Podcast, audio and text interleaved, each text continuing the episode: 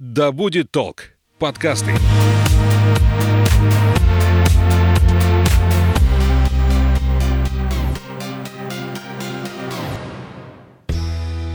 Доброго времени суток. Это подкаст об осознанном туризме и психологии путешествий «Конюх Федоров». Я журналист Александра Михайловская и вместе с опытным путешественником, кандидатом географических наук и тревел-коучем Анной Статвой мы выясняем, почему люди отправляются в путешествия, выходят за порог и что в этом обретают. Аня, привет. Представишь нашего гостя сегодня? Привет, Саш. Гостя представлю с большой радостью. Это Михаил Арсеньевич Кречмар, исследователь исследователь природного мира, путешественник, охотник, кандидат биологических наук, член Международной ассоциации по изучению и охране медведей, профессиональный биолог-охотовед, главный редактор русского охотничьего журнала. Еще Михаил Арсеньевич автор более 20 книг. И очень много лет он изучал бурых медведей на Колыме, Чукотке, Аляске, в Уссурийском крае и других регионах. Здравствуйте, Михаил Арсеньевич. Здравствуйте. Михаил Арсеньевич, здравствуйте. Ого-го. После такого представления а... очень сложно задавать да, вопросы. обычно одна строчка, две строчки. А у меня вот такой вопрос. Михаил Арсеньевич, профессия выбрала вас или вы профессию? Сложно сказать. Я потому что человек из семьи зоологов. Я сын известного российского зоолога, орнитолога Арсения Кречмара. И он стал меня брать в экспедиции с 13 лет. Естественно, совершенно мне, как большинству детей, хотелось походить на своих родителей. Но уже в 10 классе средней школы в Магадане я ходил в школу молодого журналиста, и передо мной встал на самом деле выбор – журналистика или биология. Я встретился тогда с одним очень мудрым человеком, журналистом. Его ответ э, мне, в общем-то, в жизненной значительной степени определил. Он мне сказал так. Если ты умеешь писать, и в тебе есть тяга к самосовершенствованию, это от тебя не уйдет. Получай человеческую профессию, за которую деньги платят. Так вы с профессией выбрали друг друга. Да. Вы сказали в школе в Магадане. Вы родились в Магадане? Нет, э, я родился в Ленинграде. Я сейчас так стрелочки рисую на карте. Так, а в Магадане? Родители привезли, работа у них там была. Да, я видела фотографию Михаила Арсеньевича в свитшоте с большой надписью «Я магаданский». То есть вы считаете себя все-таки родом из Магадана? А, ну, родом каждый из нас там, где родился. Но я вот считаю Магадан своим городом. Я там прожил 30 лет. До сих пор бываю там не менее одного раза в году. Значительная часть друзей у меня там. У меня там есть некоторые интересы деловые, некоторые интересы путешественнические. И утро у меня начинается со звонка друзьям в Магадане. Я спрашиваю их, как у них там дела, что у них происходит. Сегодня тоже утро началось у меня со звонка. Мало хотеть быть похожим на родителя и стремиться заниматься той же деятельностью. Как это вам прививалось, вот эта вот любовь к природе? Ну, я скажу вам так, что вообще-то никак не прививалось. Потому что никто меня по голове специально не бил бамбуковой палкой и не говорил «люби природу». Как-то все время я находился и среди природы, и среди людей, которые очень хорошо ее понимают. Речь идет не только об экспедициях, речь идет о самом городе Магадане. Магадан же на самом деле крохотный город. В то время он насчитывал 150 тысяч человек, и он природой этой окружен полностью. И это не только сопки с кедровым сладиком и живущими там бурундуками, кедровками, полевками, куропатками, лисами и медведями. Это еще и берег моря с огромной литералью, приливно-отливной полосой. Причем э, там всякие страховидлы такие на этой литерале живут. Мы вот их соберем, притащим в пакете или там в ведре в пластиковом чаще всего. Посмотришь каких-нибудь книг, каких-нибудь знакомых, какого-нибудь Брема посмотришь. Поэтому, кроме того, что, естественно, совершенно у меня большой биологический был элемент просто дома, он еще был вокруг меня. И мне тогда казалось, что этим интересоваться так же легко и просто, как дышать. А скажите, пожалуйста, вот на ваш взгляд, сейчас у большинства жителей вот нашей страны. Какие отношения с природой? Есть ли какое-то взаимопонимание? Особенно вот когда век урбанизации, да, все переезжают, наоборот, в города. Каменные. Оказываются оторваны от этой самой природы. Ну, смотрите, на самом деле, кроме урбанизации, а урбанизация была всегда, сейчас появился еще один фактор, который, по-моему, изменил мировоззрение человека полностью. Мы в какой-то момент делали опрос. Опрос был построен таким образом. Родину любишь? Люблю. А что для тебя Родина? А это там, где комфортно. А что для тебя комфорт? Это когда компьютер есть поесть. То есть, если у тебя компьютер с кофе-бутербродом будет стоять где угодно, где комфортная температура, там будет родина, он говорит, да, это отражает очень много всего. Я, на самом деле, очень много работал на Земле. Я в Москве живу только последние 10 лет, и я стараюсь все равно постоянно бывать где-то за пределами Москвы. Что я наблюдаю? Собственно говоря, я не совсем понимаю, что с этим делать. Люди, живущие в поселках, деревнях, Ярославской, Тульской областях, Хабаровском крае, Адыгея, в небольших населенных пунктах живут по тому набору законов и правил, которые они для себя считают наиболее рациональным и выгодным. В том числе эти правила касаются природопользования. А правила и законы, по которым они должны жить, им пишут жители мегаполисов, конкретно Москва. Собственно говоря, они очень часто противоречат друг другу. При этом я не скажу, что жители мелких деревень, сел и небольших населенных пунктов от этого страдают. Потому что правоприменением там занимаются те же самые жители небольших деревень и сел. К примеру, попробуй ты укради у соседа поселке Кирьяновка мешок картошки. Тебя на этом поймает местный полицейский, оттащит к местному судье, и ты за этот мешок картошки вообще получишь э, срок. Если ты стрельнул в окрестностях этой же самой Кирьяновки косулю или лосика, и тебя на этом месте поймает местный охотинспектор или полицейский тот же самый и оттащит к судье, ты, в общем-то, срок точно не получишь. Ты можешь его получить гораздо меньшей вероятностью, чем ежели ты украдешь мешок картошки. Потому что и охотинспектор, и судья, и полицейский, они точно так же рассматривают природу как ничье достояние. Оно не государственное, оно ничье. И они умом не понимают, почему за лосика надо давать такой же срок, как за мешок картошки. Это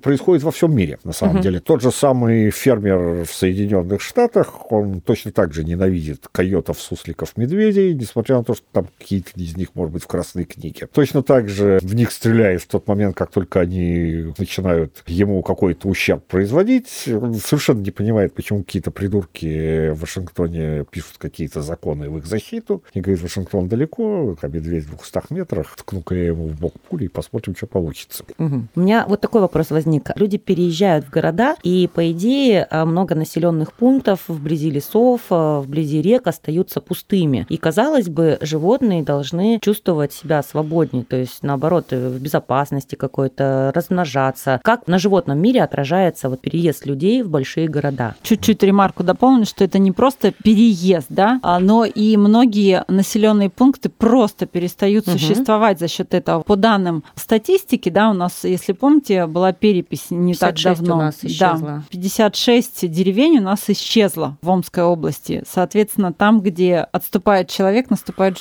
животные. На Чукотке исчезло три четверти населенных пунктов. Ого. А, мне не кажется, что кто-то наступает, кто-то отступает. Я вам расскажу другую историю. Например, в Австрии. В Австрии мы снимали цикл телепередач, а наш продюсер говорит, что-то надо как-то все это оживить. А я говорю, нет проблем. Давайте вечером, перед закатом, в Австрии, густонаселеннейшей Австрии, где возделан вообще каждый кусок земли. Везде вот эти кукурузные поля, фруктовые сады. Просто вечером поездим по дорогам вокруг этих кукурузных полей и поснимаем животных. Говорю, косуль, говорю, оленей, кабанов. Говорит, да не может быть. Может. Мы набили этих кадров за буквально часа полтора столько, что мы ими весь цикл передач на самом деле и разбавили. Это из-за чего? Ну, да, конечно, в Западной Европе больше диких животных, чем в России, причем гораздо, просто потому что там теплее. Mm-hmm. Но еще из-за того, что у людей есть работа, и человек, который каждый день выкладывает выкладывается 8 часов на работе, у него не приходит в голову гениальные мысли сунуть в машину карабин и поехать гонять бобров, чтобы их съесть. А у нас то, что территории освобождаются от людей, в общем-то, животных сильно больше не становится, просто потому что их регулируют жители, которые где-то рядом. Аня часто любит говорить, что самый страшный зверь – это человек. С этим утверждением вы согласны? Абсолютно, конечно. Мне кажется, что это настолько аксиома, что она не обсуждается. Поэтому, когда люди говорят, что боятся медведей, я говорю, знаете, они боятся вас гораздо больше, потому что человек для любого животного представляет гораздо большую угрозу. По поводу того, что в природе, я вот люблю говорить, что вообще-то клещ.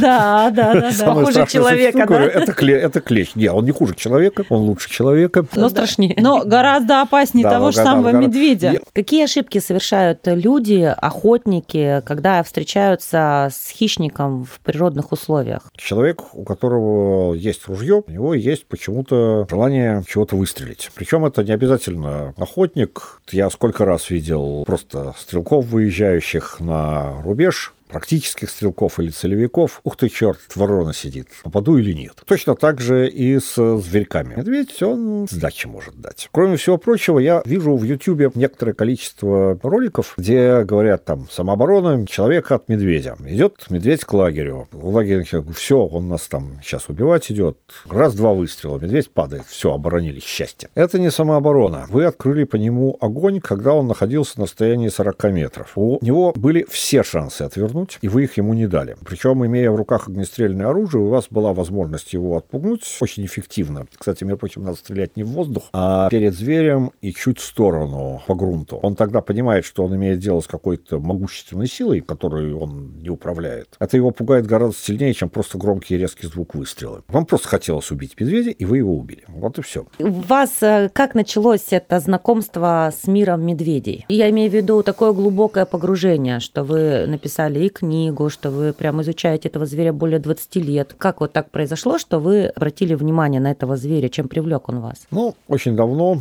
я прочитал очерк Олега Куваева «Самый большой медведь». А, я уже тогда знал, что наша семья переедет в Магадан, и отец меня возьмет в экспедиции примерно в те места, где Олег Куваев этого медведя искал. Это было мне интересно. И о поисках большого медведя я даже посвятил целую главу в своей книге. Но вообще, вот когда меня отец вывез в лесотундру, он сказал мне очень просто. Ты здесь будешь ходить и заниматься всякими своими подростковыми делами, а, будешь выполнять часть экспедиционных работ. Помни, в любой момент за каждым кустом ты можешь увидеть крупного зверя. Лося, оленя или медведя. Ну, а потом, когда я уже работал в Институте биологических проблем Севера в Магадане, случился ряд несчастных случаев в территориальной экспедиции северо-восточной, и у них людей стали подъедать. В течение двух лет было два бескормных года, у них погибло, по-моему, шесть человек. От лап медведей? Ну, от зубов. Кое-кого даже и съели. И геологи поняли, что что-то происходит вот не то. Пришли в институт, нашли самого молодого и безропотного, и ненужного, то есть меня, и говорят, ну вот, будешь заниматься связью с братской наукой, пиши инструкции, как делать так, чтобы медведи их не съели. Ну и я к этому тоже подошел системно. Я начал вести картотеку по дальневосточным регионам, но причем это оказалось сложным занятием. Дело в том, что оно и сейчас очень сложное занятие, потому что смертность от диких животных отражается в нескольких не пересекающихся ведомствах, которые не сводятся в общую статистику. Поэтому есть всего один способ узнать, что происходит в регионе. В конце года, когда уже медведи легли спать, позвонить начальнику управления или замначальника, он обычно потолковее бывает, и спросить, сколько у тебя покойничков в этом году. Управление чего? Охотничьего хозяйства. А, угу. Вот тут тебе скажут. Причем за прошлый год уже не скажут, забудут. Угу. Нет Подра... официальной такой статистики прям. Нету, нету. Ну вот я на общественных началах в достаточной степени этим занимался до конца нулевых годов. Ну, сейчас, в общем, продолжаю вести это буквально для двух-трех регионов. Но есть, э, на самом деле, регион, где эта работа ведется хорошо, хорошо, это Камчатка. По ней есть, кстати, наверное, самое лучшее исследование Татьяны Гордиенко, написанной о случаях нападения на медведей и смертельных случаях. В большинстве мест нет. А скажите, пожалуйста, вот по вашим оценкам или подсчетам, сколько за год примерно становится жертвами? Ну, по России человек 80. Это я не скажу, что мало. Вы книгу назвали «Мохнатый бог», тем самым определив, мне кажется, и отношение к этому животному, и охарактеризовав его. Вот поясните. На, на самом почему? деле, тут смешно. Я книгу-то писал вообще о взаимоотношениях человека и медведя. А взаимоотношения человека и медведя были очень сложные, и медвежий культ был одним из первых, если даже вообще не самым первым культом, который человечество практиковало. Ну и потом я перешел Что на... Что значит медвежий культ? Молились медведям. Поклонение, да. Поклонение. И я вот вот, кстати, да, хотел захоронения сказать, медвежьи были. Что у многих народов Сибири медведь свящ... священное животное. У славян первым священным животным были двое – лось и медведь. Причем у славян медведь мед ведущий, но было у него скрытое имя, которое, скорее всего, осталось в названии его зимнего убежища – Бер. Берлога, логовище Бера. И переход у меня был от этого к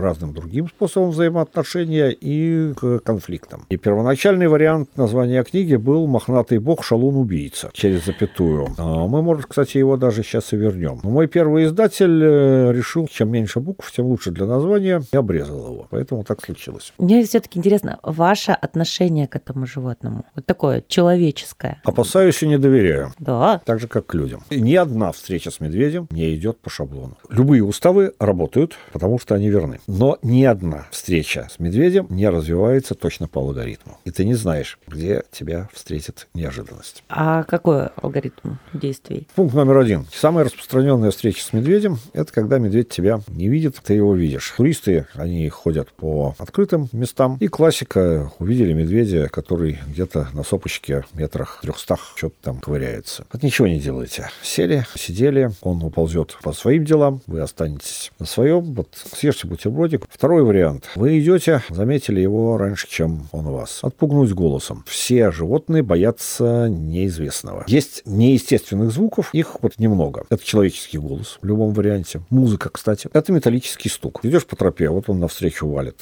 в метрах 20-30. Просто ему говоришь, ну и что, чего ты хочешь, куда ты прешь. Вот прямо таким голосом, как я с вами сейчас разговариваю. Все. Обычно вот ты не договоришь, а его уже нет. Он просто из-за голоса может сойти? Или они как-то все равно понимают, распознают интонацию? Может, не, страх не, никакой интонации. Просто он слышит что-то совершенно чуждое ему. Он, может быть, это связывает с человеком, может быть, нет, но лучше на всякий случай свалить. Ну, людям тоже полезно относиться. Вот. Металлический стук. Голосом не получилось. Вот он интересуется. Рылом водит. Уже плохо, на самом деле. Значит, варианты. Или стучать о чем-то металлическом, или свисток. Ну, просто тренерский свисток. Носите, да. он стоит ничего, место Очень не занимает. Он может быть всегда с вами. Мы, мы ходим да. со свистком. Многие смеются, я говорю, да. ничего не понимаете. Не, не, отлично. Сейчас Самое есть специальные какие-то хрюкольники более угу. эффективно работают. Вот мои коллеги в Магадане ими уже пользуются. А. Следующий вариант. А, понимать надо, что медведь видит плохо, очень плохо. Если группа идете, классика жанра, чаще всего по тропе идут все гуськом. Разойдитесь, покажите, что вас несколько. Угу. Это очень на него действует. Он не связывается с группами. Ни один хищник не связывается с группами, если он не громит лагеря. Если медвежонок в группу вбежал? Ну, вот это плохо. Тут кто не спрятался, я не виноват. Все прячетесь сразу и ни в коем случае его не... Не гладьте, да, не, фотографируйте. Да, не гладьте, не фотографируйте. Надо свалить от него как можно дальше. У него есть еще гнусная такая особенность. Если ему что-то не понравится, он вам мамашу-то позвать может. И вот тут она материализуется вот просто, вот как лист перед травой. Значит, э, вот не получилось. Железяками постучали, не получилось. Посвистеть не получилось. Куртку и над головой. Что это значит для него? Было что-то одного размера,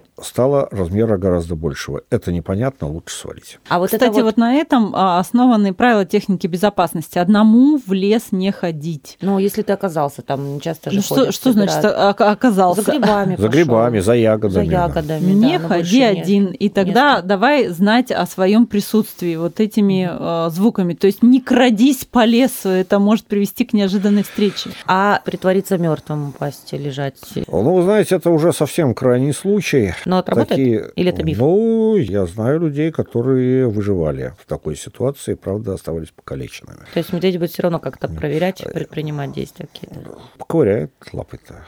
Опять же, вот э, проблема в размерах животного и силе несопоставимой с человеком. Медведица чаще всего убить-то не хочет. Она хочет прогнать. Но она до тебя добежала и стукнула по наиболее выступающей части тела. Это голова. Голова от этого отлетела. Вы встречались с медведем как-то внезапно? Конечно, я да. Имею, я имею в виду внезапно. Допустим, чем-то заняты, там, фотографируете, изучаете другую какую-то область, и внезапно вдруг ощущаете, что вот рядом с вами скоро вот медведь. Кто-то вот, похлопывает кто-то, по плечу. Кто-то вас хлопает по плечу, да, если так. Такое было? Или вы, вы очень осторожно себя ведете вот в тех местах, где... Всяко есть? бывало. Бывало так, например, была привада, охотишься на медведя. Привада лежит на другом берегу реки, не очень широкой, а ты садишься в кустах на противоположном. Причем в кустах таких, что, в общем, думаешь, что он к тебе не подойдет. И, в общем, вдруг вот так вот косишь глаза и смотришь, а он вот стоит метрах в 5-7. И что делать? Я же на него охотился, не попал.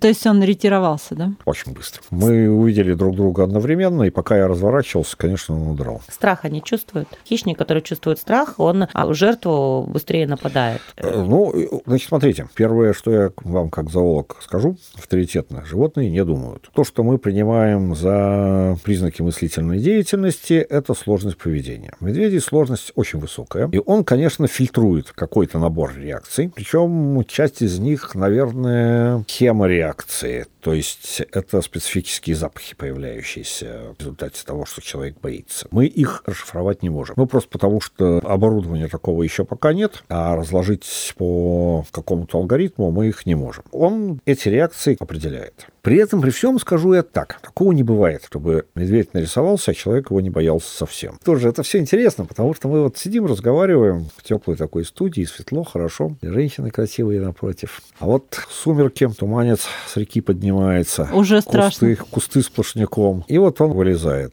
Ты вот ему сказал чего-нибудь ласковое, а он-то никуда не ушел, стоит и смотрит в твою сторону. И, в общем, конечно, страшно. Всегда. И мой совет вот продолжать его как-то отпугивать и не бежать. Но не бежать, в общем-то, получается не у всех. Помните, что если медведь кого-то из ваших знакомых, которые от него убегали, не догнал, это просто потому, что он не хотел. И надо помнить обязательно, что медведь не является абсолютным истребителем рода человеческого. Он вас всегда боится больше, чем вы его. Если медведь вас захотел съесть, он вас съест. Вам никакие мои рассказни не помогут, честное слово. Вы знаете, вот к тому, что не убегать, да? Я, когда увидела первый раз в жизни, с какой скоростью бежит медведь, это было на Камчатке, это была медведица с двумя медвежатами, которая бежала на перевал. И э, наблюдая вот эту картину, я поняла, что бежать бесполезно, потому что скорость, ну, колоссальная. Человек не сможет убежать физически, даже если он там легкоатлет и марафонец. То есть скорость, если мне память не изменяет, до 40 километров в час, да? Да, мерили на снегоходе. И помнить надо еще такую штуку,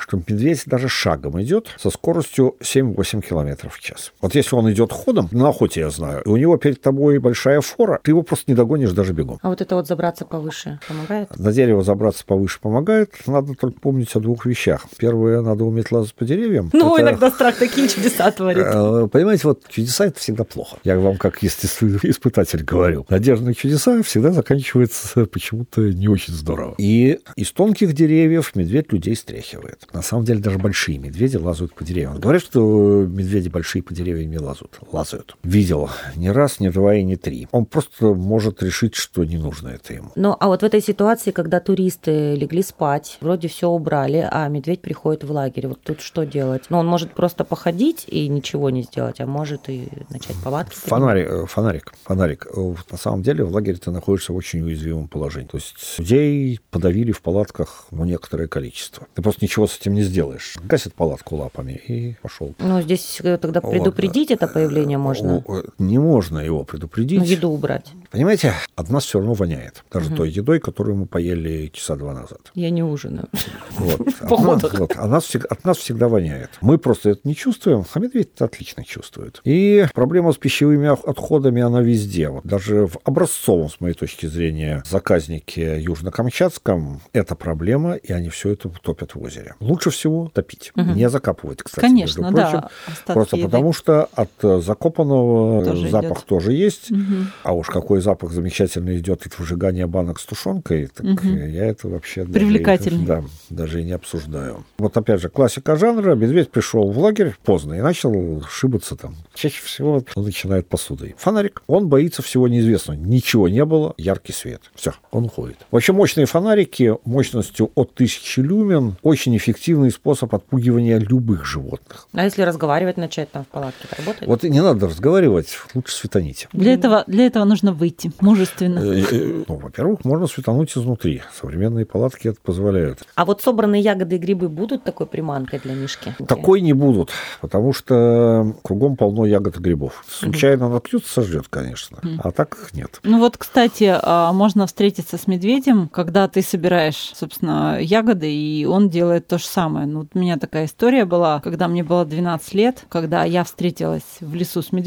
но тогда, естественно, я не знала никаких этих правил, ну, я была просто ребенком. И я спустя много лет поняла, что мне повезло, с одной стороны, что ветер был в мою сторону, то есть не от меня, это первое, а второе, как-то инстинктивно я просто тихо ушла. Не бежала, ломая там сучи и привлекая Ну, вы абсолютно внимание. правильно поступили. Но это вот инстинкт. Вы абсолютно правильно поступили. Ой, насколько достоверна эта сцена в фильме «Выживший»? Прекрасная сцена. Режиссер хорошо сработал, опираясь на научные какие-то исследования. Как я говорил про другой фильм, очень популярный в нашей стране, «Территорию», то же самое в «Выжившем». Там, на самом деле, самая достоверная сцена – сцена нападения медведя. Нападение. Да. А не Именно, борьбы. и- а там не было борьбы как раз совсем никакой. Ну, он Да, Оскара, там- простите, за это получил, за эту борьбу. Вот, э, он потом за жизнь-то боролся. С медведем именно так и происходит. И я несколько раз был этому свидетелем.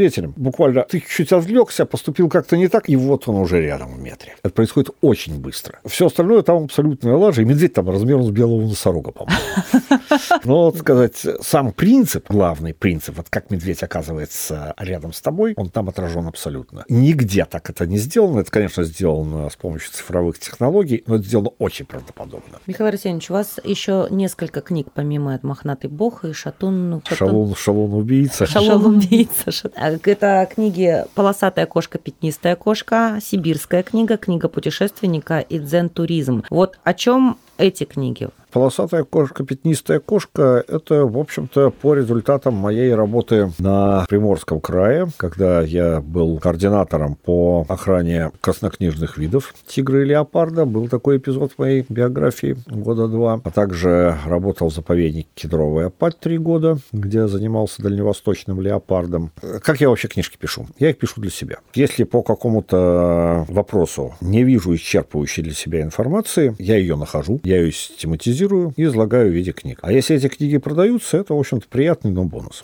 Сибирская книга – это о чем? О регионах Сибири, о Нет. животных Сибири, о чем? На самом деле, это под одной обложкой, достаточно понятным на пальцах языком. Я разго- рассказываю о том, как была присоединена Сибирь. Но не в ее нынешних границах, но в том состоянии, в каком это случилось где-то примерно до царствования Анны Иоанновны. Я ее писал скорее как человек, путешествовавший очень много где, но и как биолог тоже. Если мы посмотрим на карту распространения Соболя и карту Сибири, мы увидим, что они совпадают. А Дело в том, что где-то до Петровского времени у нас была криптовалюта для внутренних расчетов и для расчетов с внешними государствами. Это была пушнина. То есть на самом деле соболиная шкурка была эквивалентом э, достаточно большой суммы в драгоценном металле. И мы захватили Сибирь ровно в тех местах, где был Соболь. Где Соболя не было, мы его не захватывали.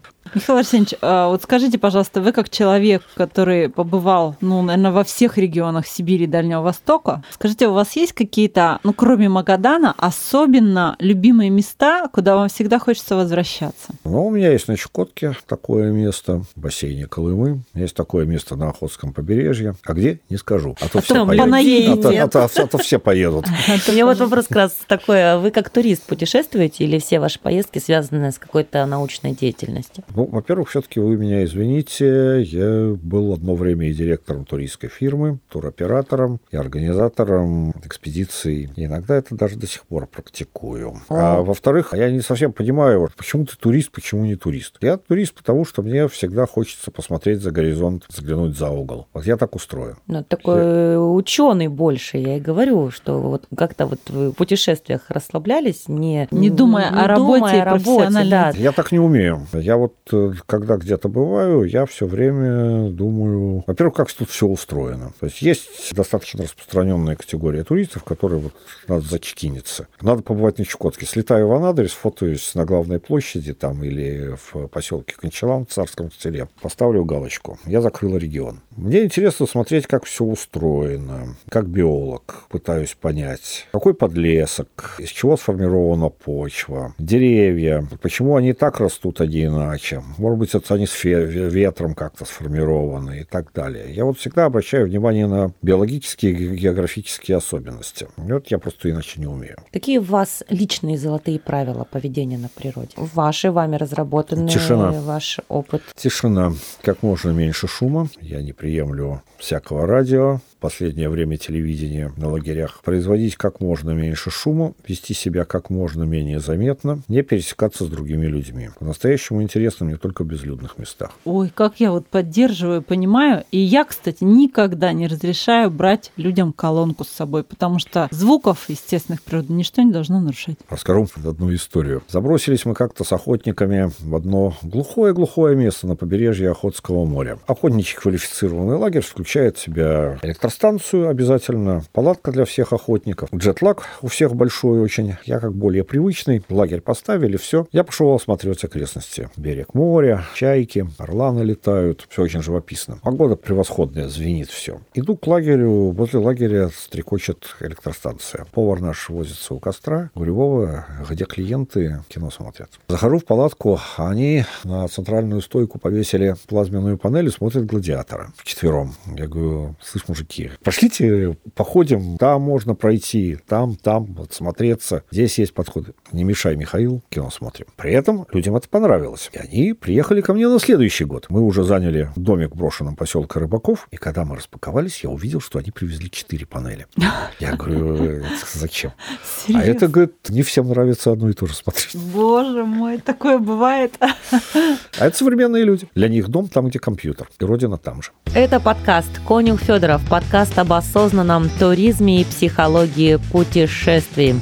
Я журналист Александра Михайловская и кандидат географических наук, travel коуч Анна Статва. Говорим о путешествиях и о том, почему люди отправляются за порог и что находят в этом. А в гостях у нас сегодня был... В гостях у нас сегодня был Михаил Арсеньевич Кречмов. Человек с большой буквы, профессиональный биолог, охотник и автор многих книг, которые я настоятельно рекомендую вам прочесть. Спасибо большое. Спасибо вам. Путешествуйте и будьте счастливы!